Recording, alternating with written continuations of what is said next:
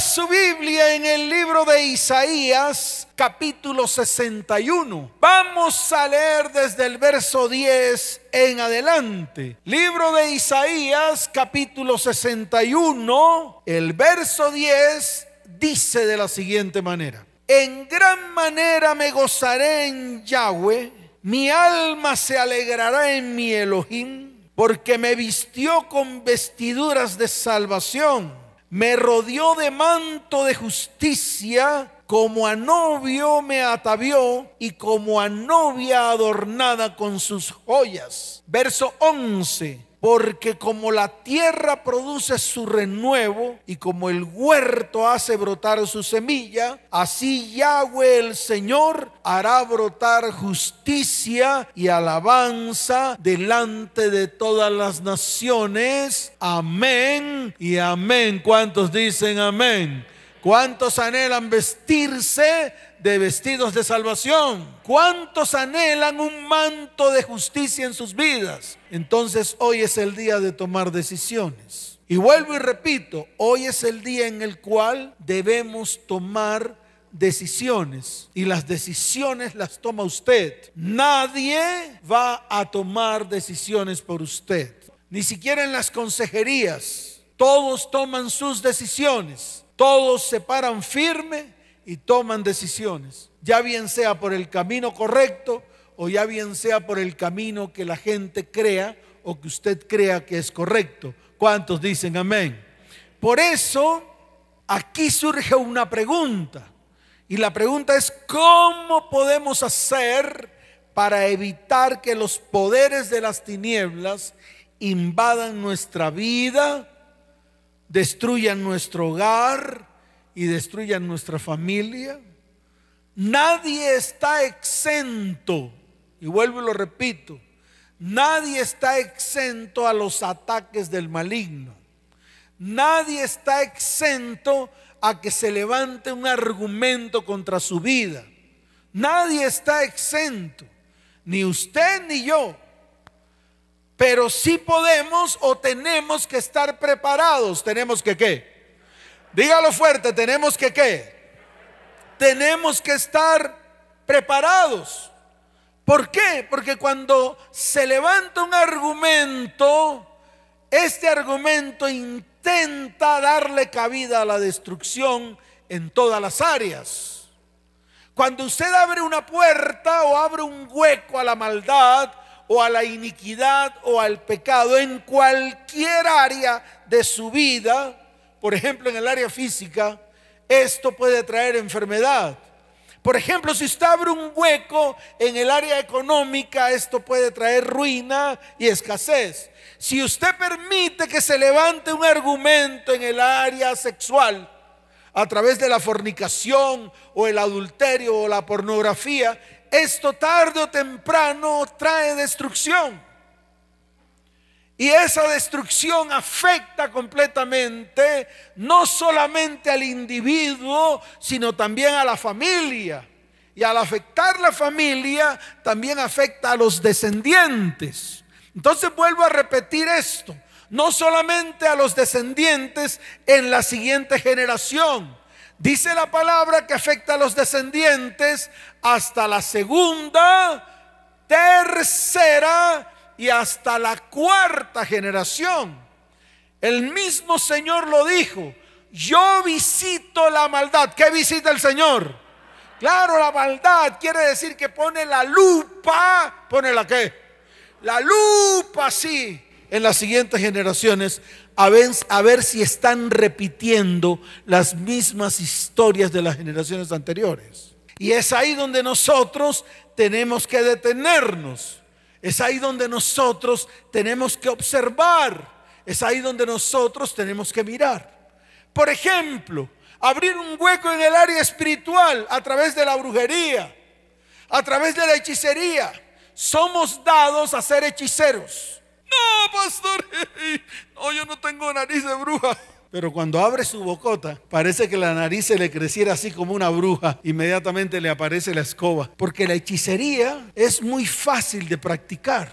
Usted a través de su boca, a través de su manipulación se puede convertir en un hechicero. Y eso usted lo tiene que entender. Y hoy en día la hechicería está por todos lados. En una relación amorosa, ustedes saben cuánta hechicería se mueve a través de una relación amorosa, a través de una relación emocional y sentimental. Cuántas palabras salen de la boca del uno y del otro, haciendo amarres y ataduras en el área emocional, en el área sexual, en el área económica y hasta en el área física. Sin ti me muero. ¿Usted qué cree que es eso? ¿Usted qué cree que en qué se convierte esa expresión? Sin ti me muero. Y preciso, la persona se va y la persona se muere.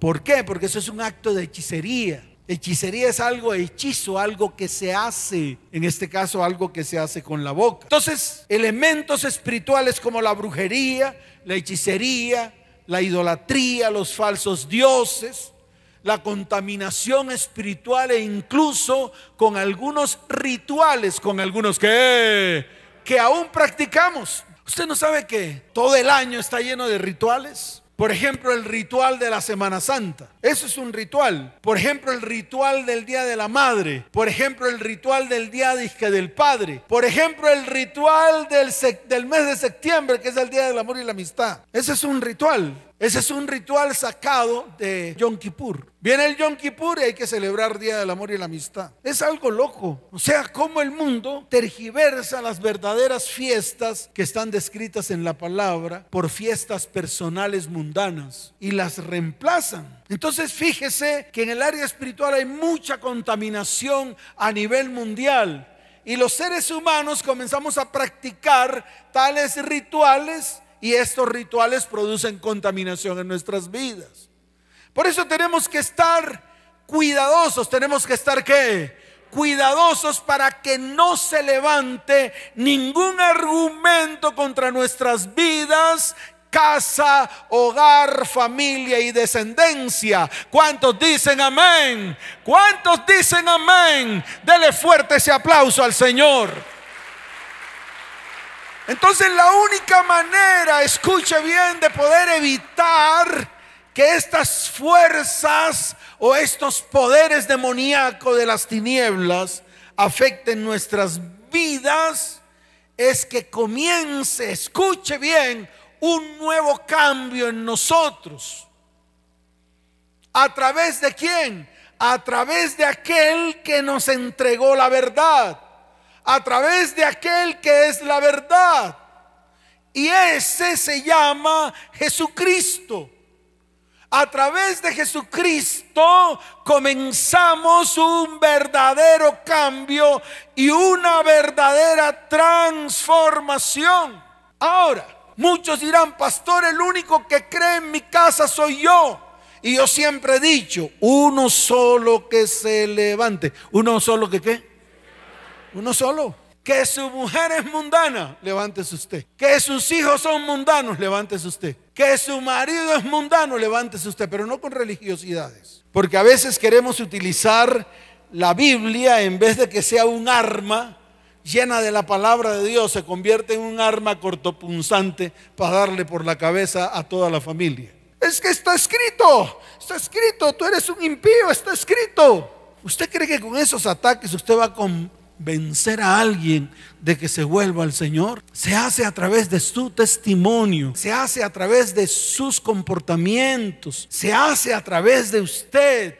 No utilice otro medio, que usted sea el medio, que el Espíritu de Dios llene su vida y usted sea el medio para mostrar al Señor en su vida. Cuando usted comience a mostrar al Señor en su vida, todo el mundo querrá ser, querrá ser como usted. ¿Por qué? Porque comienzan todas las cosas a funcionar de la manera correcta. Cuando usted actúa de manera correcta, cuando usted hace las cosas de manera correcta, cuando usted aplica los fundamentos que están en la palabra de manera correcta, entonces todo va a comenzar a enderezarse. Dios va a comenzar a enderezar todo, absolutamente todo lo que está torcido. ¿Cuántos dicen amén? Ahora, la Biblia nos enseña que para que no se levanten argumentos de destrucción en nuestras vidas, es necesario, como lo dije antes, erradicar la iniquidad, erradicar la maldición y er-, erradicar el pecado. Recuerde que el pecado es el instrumento espiritual que usa el enemigo para levantar los argumentos. El instrumento espiritual que usa Satanás para levantar argumentos y llevarnos a la destrucción. Entonces, ¿qué tenemos que hacer? Erradicarlo. Erradicar la maleza, erradicar la maldad, erradicar el pecado, sacarlo de nuestra casa, cerrarle la puerta a Satanás.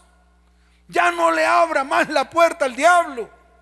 Usted lo que tiene que hacer es lo echa fuera y le cierra la puerta en la cara.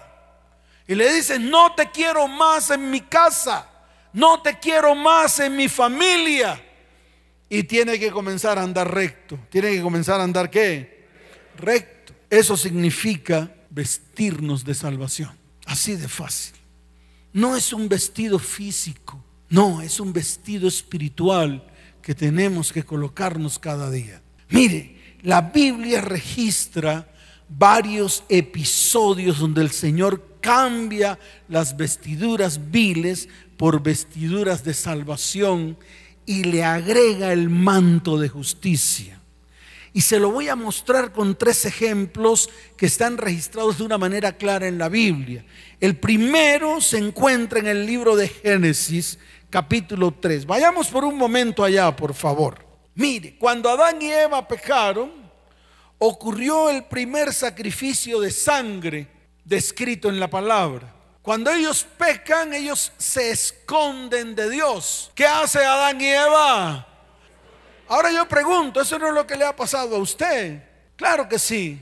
Cuando cometemos pecado, cuando dejamos introducir iniquidad en nuestras vidas, o cuando la maldición comienza a aflorar en nuestro corazón, lo primero que hacemos es escondernos de Dios. Y eso hizo Adán y Eva, se escondió de Dios, se escondieron los dos de Dios. Y dice la palabra que el Señor se paseaba por el huerto del Edén, buscándolos. ¿Qué hacía el Señor? Claro, así como te ha buscado a ti, así como me ha buscado a mí. Y muchas veces estamos escondidos y creemos que Él no sabe dónde estamos. Claro que Él sabe.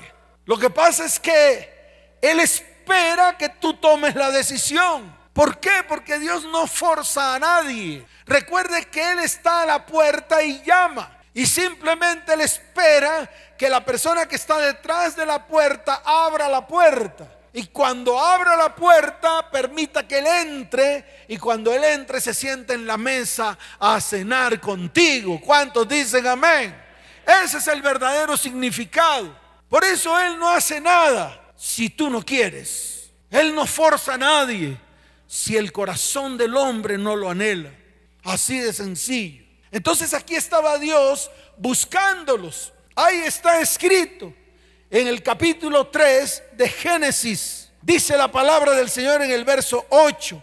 Y oyeron la voz de Yahweh Elohim que se paseaba en el huerto al aire del día. Y el hombre y su mujer se escondieron de la presencia de Yahweh Elohim entre los árboles del huerto. Mas Yahweh Elohim llamó al hombre y le dijo, ¿dónde estás tú? Y ahora viene el verso 10 que dice, y él respondió, oí tu voz en el huerto y tuve miedo porque estaba desnudo y me escondí. Cuando entra el pecado en el hombre, lo primero que entra a su vida es desnudez. Cuando entra el pecado y la iniquidad en el hombre, lo primero que entra en su vida es la vergüenza. Estaban desnudos ante Dios. El pecado estaba de frente. El pecado había llenado sus vidas. Habían abierto una puerta. Y esta puerta que abrieron dio paso a la vergüenza. Y mire lo que dice la palabra, porque es bueno escudriñarla. Dice, y Dios le dijo, ¿quién te enseñó que estabas desnudo? Y ahí se dio cuenta que ellos prácticamente habían desobedecido a lo que Dios le había mandado. Ahí está escrito. Y en el verso 21, Dios no los deja desnudos. Y es ahí donde yo me quiero detener. Dios no te va a dejar desnudo. Él siempre amará cubrir tu vergüenza. Él siempre amará limpiarte. Él siempre amará restaurarte. Él siempre amará restituirte. Y es lo que el hombre no entiende. Por eso muchos que se han apartado de Dios no han vuelto. Muchos de los que se han apartado de Dios se fueron, dijeron ya no más. Estoy inmundo, estoy en pecado, no quiero más. Me da vergüenza, no quiero volver a Dios. Y eso le ha ocurrido a muchos de los que están allí. Tienen a Dios de lejos. Se han apartado tanto que han alejado su corazón del corazón de Dios. Y yo lo he dicho acá en todas las prédicas. Si usted se aleja de Dios, va a estar más cerca del pecado.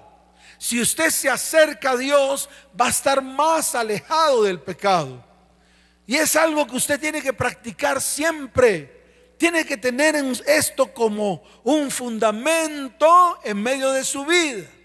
Entonces fíjese lo que ocurre en el verso 21, dice la palabra del Señor, y Yahweh Elohim hizo al hombre y a su mujer túnicas de pieles y los vistió.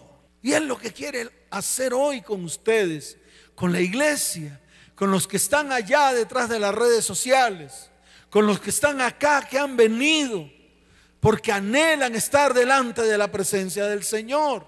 Aquí ocurre el primer sacrificio. El Señor cubre la vergüenza de Adán y Eva con la piel de un animal que derramó su sangre.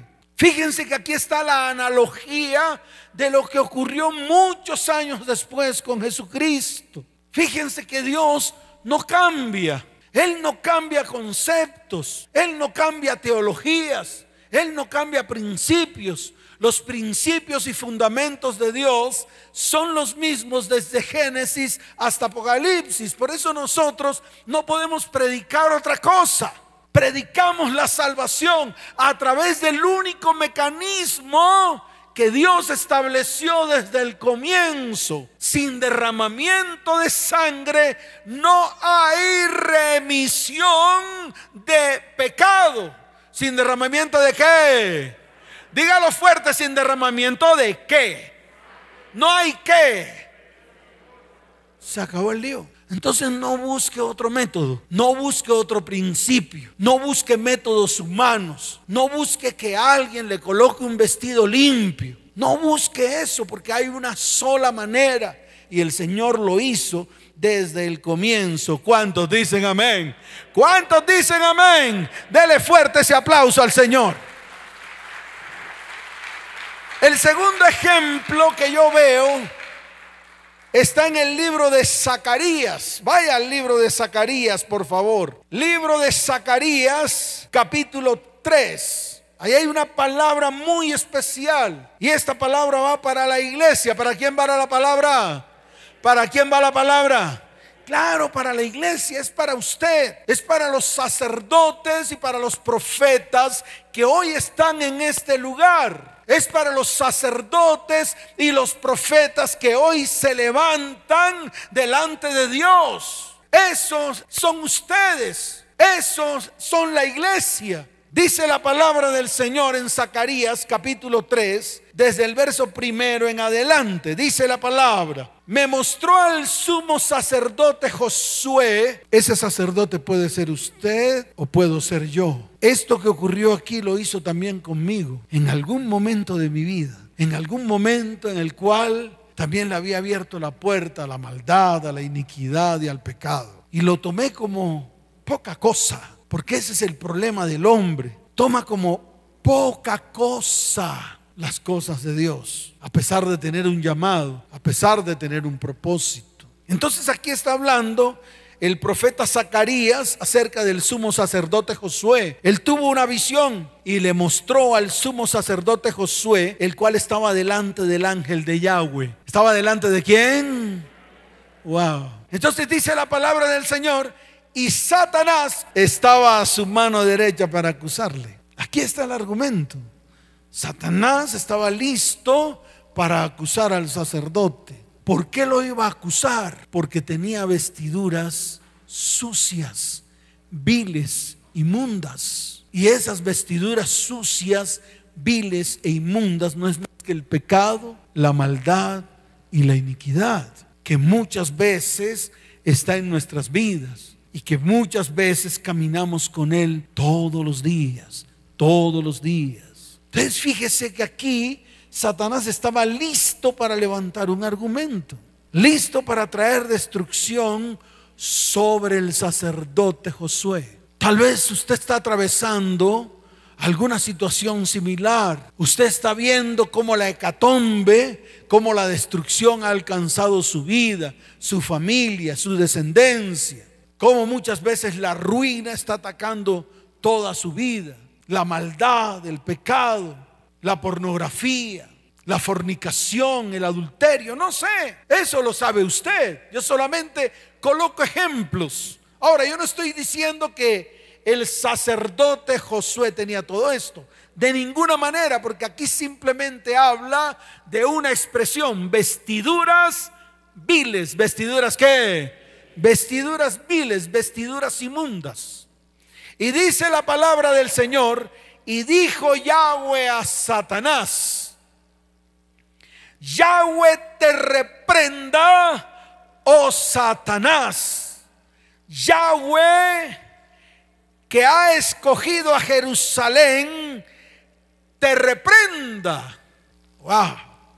Qué maravilloso es cuando sabemos quién es el que nos defiende. Qué maravilloso es saber, Yahweh de los ejércitos, en este tiempo ha sacado su espada. En este tiempo está dispuesto a pelear nuestras batallas. En este tiempo nos está diciendo, estad quietos y sabed que yo soy Dios. Él nos está diciendo, no habrá, no habrá para que peleéis en este caso.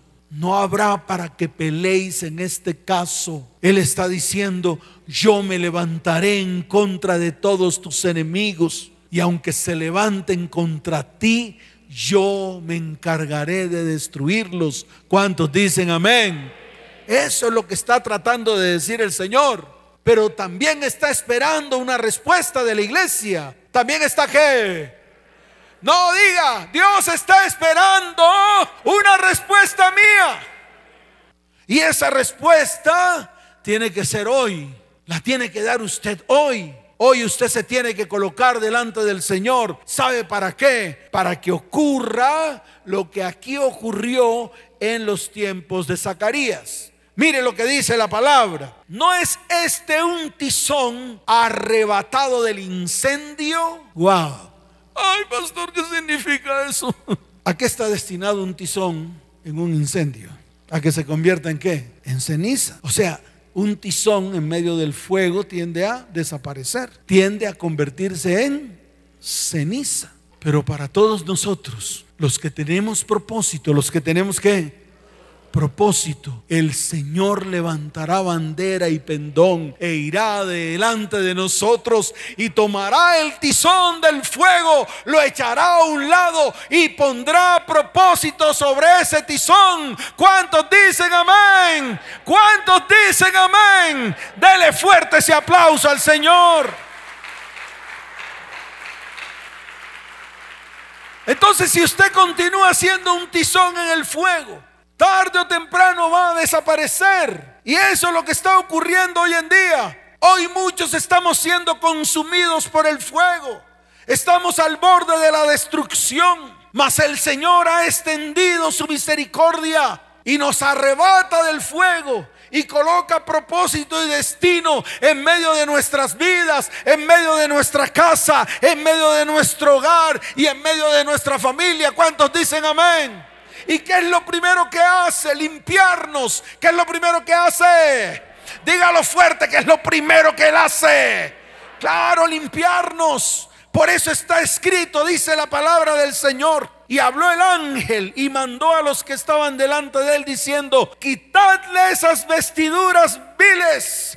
Y a él le dijo, mira que he quitado de ti tu pecado y te he hecho vestir de ropas de gala. ¿Cuántos dicen amén?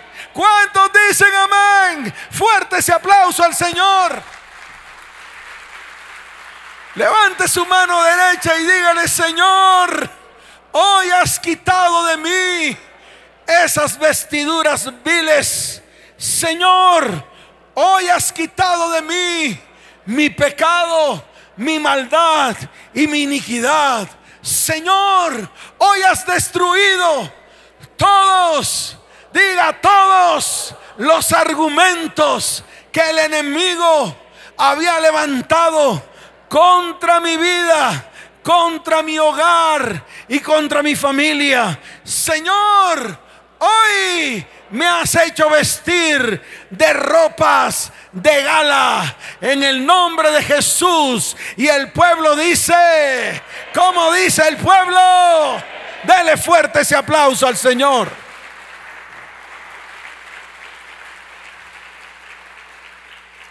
Por eso el verso 5 dice, después dijo, pongan mitra limpia sobre su cabeza. Y pusieron una mitra limpia sobre su cabeza. Y le vistieron las ropas. Y el ángel de Yahweh estaba de pie. Y mire lo que dice el verso 6, que es donde yo quiero que usted ponga atención. Mire la palabra, por favor. No me mire a mí. Y el ángel de Jehová amonestó, ponga su nombre, ponga su nombre, porque es tiempo de reconocer. Ahí habla de que amonestó a Josué pero en este momento es bueno que usted ponga su nombre para que usted vea lo que Dios exige, las exigencias que tiene Dios para con su pueblo. Dios exige esto. Y dice la palabra en el verso 7, así dice Yahweh de los ejércitos. Número uno, si anduvieres por mis caminos. Número dos, si guardares mi ordenanza. Y mire lo que dice, también tú gobernarás mi casa también guardarás mis atrios, y entre estos que aquí están, te daré lugar. Amén y amén. ¿Cuántos dicen amén? ¿Cuántos dicen amén? Y lea el verso 8 que dice, escucha pues ahora, pon tu nombre, sumo sacerdote, tú y tus amigos que se sientan delante de ti, porque son varones simbólicos, he aquí, yo traigo a mi siervo el renuevo. Yo traigo a mi siervo el que, Señor, diga, Señor, hoy traes a mi vida algo nuevo para mí. Ese renuevo que tanto necesito, que tanto necesita mi alma, que tanto necesita mi espíritu, que tanto necesita mi corazón, que tanto necesita mi vida. Un renuevo, algo nuevo viene para mí en el nombre de Jesús. ¿Cuántos dicen amén? Fuerte ese aplauso al Rey de Reyes y al Señor de Señores. Y quiero que te coloques en pie. El tercer caso está en el libro de Lucas capítulo 15. No abras la Biblia. Solamente inclina tu rostro. Hoy es el día de volver. Todos los que están allí detrás de la transmisión y todos los que están aquí, que se han alejado, que de pronto dicen, no, yo no me he alejado, no he ido a la iglesia, pero no me he alejado. Pastor, yo oro, yo oro, yo oro, lloro, lloro, lloro. En eso estás convertido en una llorona. Una vez le dije a alguien, en eso estás convertido en una llorona, porque lloro, lloro, lloro, lloro. Ya es suficiente.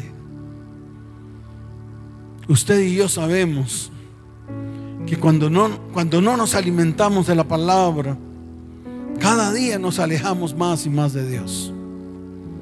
Y cada día nos importa menos. Y cada día comenzamos a, permitir que la iniquidad y el pecado y la maldad entren a nuestras vidas. En el libro de Lucas capítulo 15 dice la palabra que el menor de ellos dijo a su padre, Padre, dame toda mi herencia. Y el padre se la entregó. Tal vez muchos de nosotros hemos pedido herencia a Dios Señor, yo quiero hacer lo que se me dé la gana. Quiero irme al mundo a hacer lo que sea. Es que me enamoré de una mujer. es que me enamoré de un hombre y quiero probar. Así como le ocurrió a Dina, la hija de Jacob. Igualito. Fue al mundo y se enamoró del que no debía. Y vinieron muchas consecuencias terribles para Dina. Así le ha ocurrido a muchos de los que están aquí. Han pedido la herencia a Dios. Y Dios les dice, listo, aquí está tu herencia.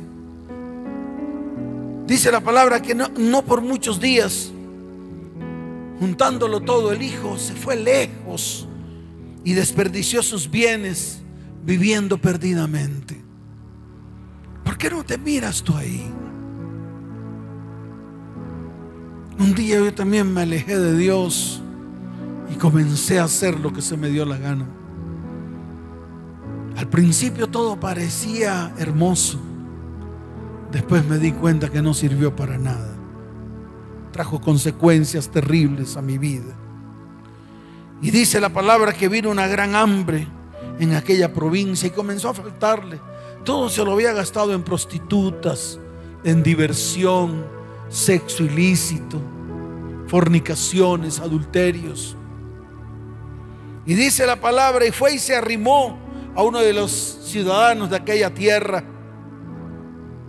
Y lo enviaron a apacentar cerdos. Y él anhelaba llenar su vientre de las algarrobas que comían los cerdos. Pero nadie le daba. Y aquí está la palabra. Dice la palabra que él volvió en sí dijo, tal vez esta vida que llevo de nada me ha servido. Mi papá, mi padre tiene cosas aún mayores allá en su hacienda. Y yo aquí pasando hambre. Dice la palabra que pensó para, para sí me levantaré, iré a mi padre y le diré, Padre, he pecado contra el cielo y contra ti. Ya no soy digno de ser llamado tu hijo. Hazme como a uno de tus jornaleros. Y dice la palabra que él se levantó, vino a su padre. Y yo me imagino el padre todos los días asomándose por la ventana, corriendo tal vez el, la cortina a ver si su hijo venía. Así como lo está haciendo hoy. Hoy es el día en el cual yo también me quiero volver a Él con todo el corazón. Fuera de Él no soy nada. Fuera de Él no soy nadie. Soy un tizón en el fuego. Que si Él no me saca rápido, voy a estar convertido al final en ceniza. Dice la palabra que cuando él venía lejos, lo vio su padre y fue movido a misericordia y corrió y se le echó sobre el cuello y le besó. Y el hijo le dijo, Padre, he pecado contra el cielo y contra ti.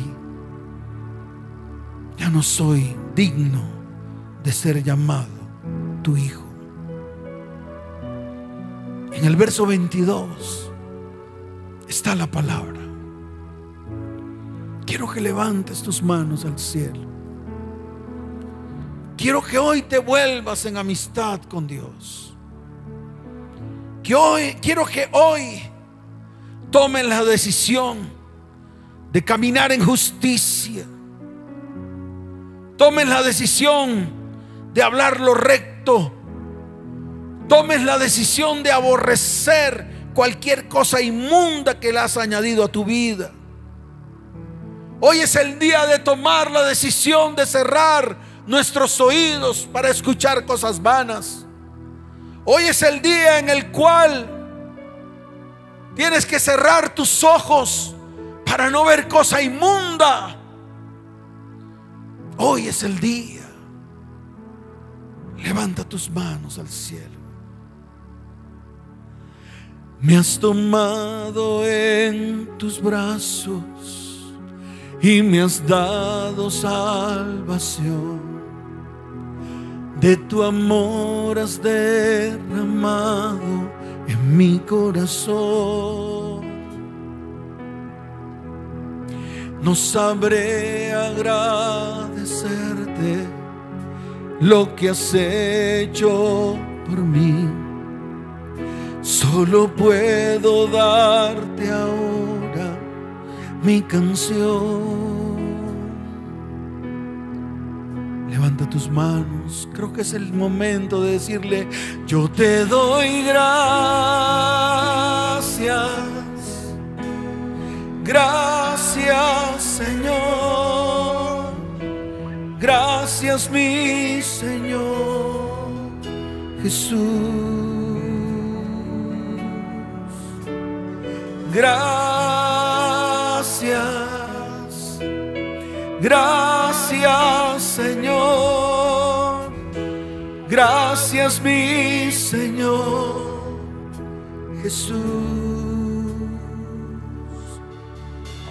En la cruz diste tu vida, entregaste todo ahí.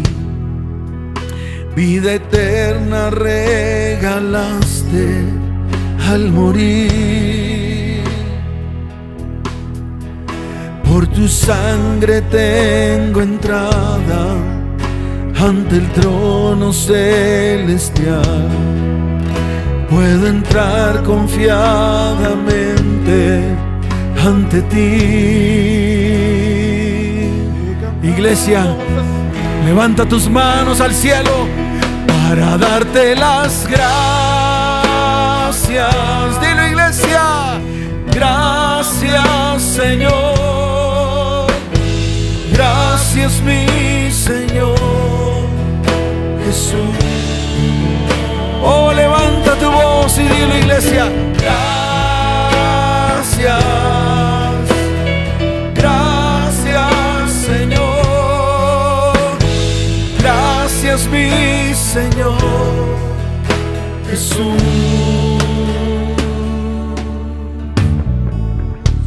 ¿Cuántos se quieren volver en amistad con Dios? Toda la iglesia levante su mano al cielo.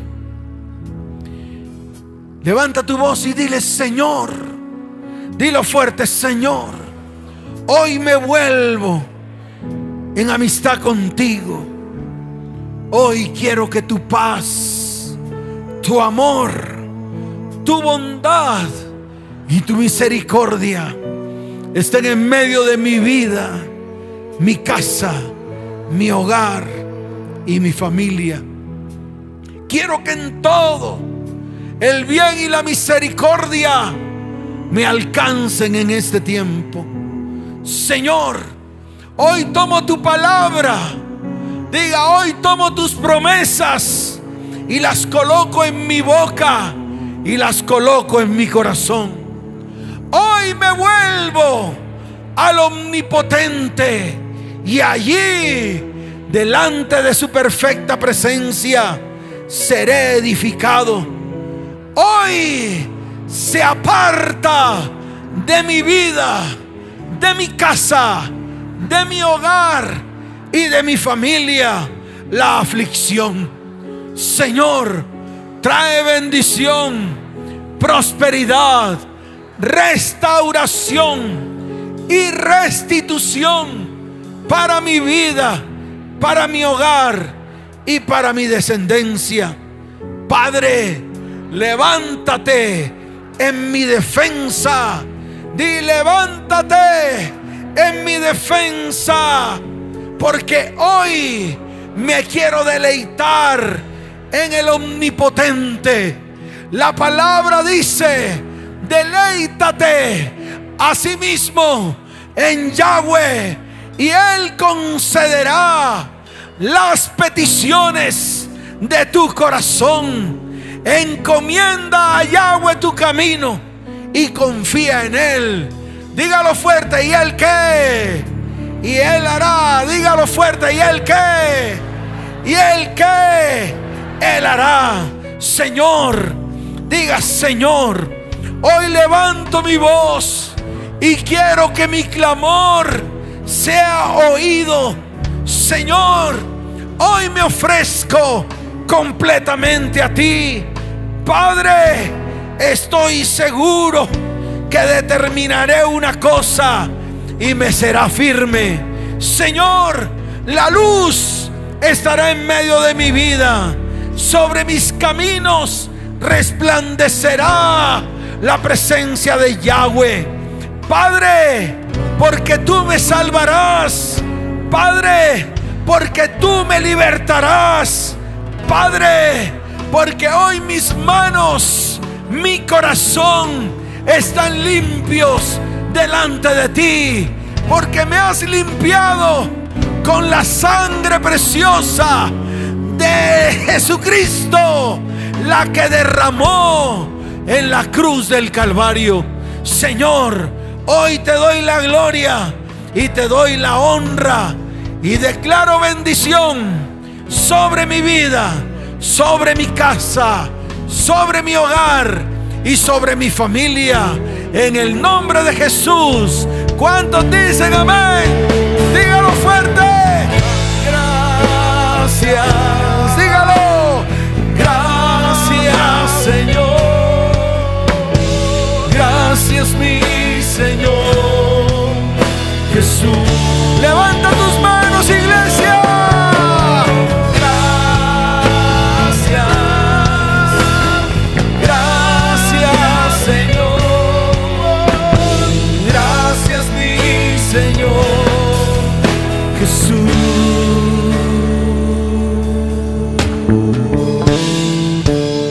Le pueden dar un fuerte aplauso al Señor?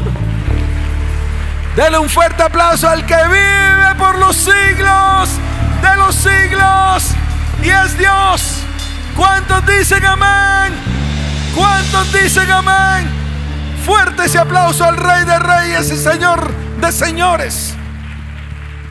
Y ustedes que están ahí detrás de la transmisión, si han escuchado esta transmisión por primera vez, y quieren conocer más del Señor, coloquen su mano en su corazón. Y también para aquellos que han venido a este lugar por primera vez, coloque su mano en el corazón, levante su mano derecha y dígale, Señor Jesús, hoy reconozco que he pecado contra el cielo y contra ti. Quiero volverme a ti con todo el corazón y quiero que me ayudes. Señor, te doy gracias por esta oportunidad que me das de ser tu hijo. En el nombre de Jesús, amén y amén. ¿Cuántos dicen amén? ¿Cuántos dicen amén? Escucha, en estos momentos está saliendo en la base de la pantalla un número de WhatsApp. Puedes escribir allí, necesito ayuda. Estaremos extendiendo nuestra mano de misericordia, así como Dios la extendió sobre nosotros. Y allí te vamos a ayudar. Y toda la iglesia levanten sus manos. Los voy a bendecir. Padre, te doy gracias por tu iglesia. Por estos tiempos tan especiales que estamos viviendo en este lugar. Padre, yo te pido en el nombre de Jesús que tú lo lleves en paz y lo lleves en bendición. Señor, que estos sean tiempos preciosos en el cual Así como dice la palabra, me gozaré en gran manera en el Señor nuestro Dios. Porque a partir de hoy me ha vestido de vestidos de salvación y me ha colocado manto de justicia. Padre, lleva en paz a tu iglesia. Llénalos de tu paz, de tu amor, de tu misericordia y de tu bondad. Padre, bendícelos y prospéralos en el nombre de Jesús. Amén y amén. Vayan en paz. Que el Señor les bendiga. Que el Señor les guarde. Les amo con todo mi corazón. Nos vemos.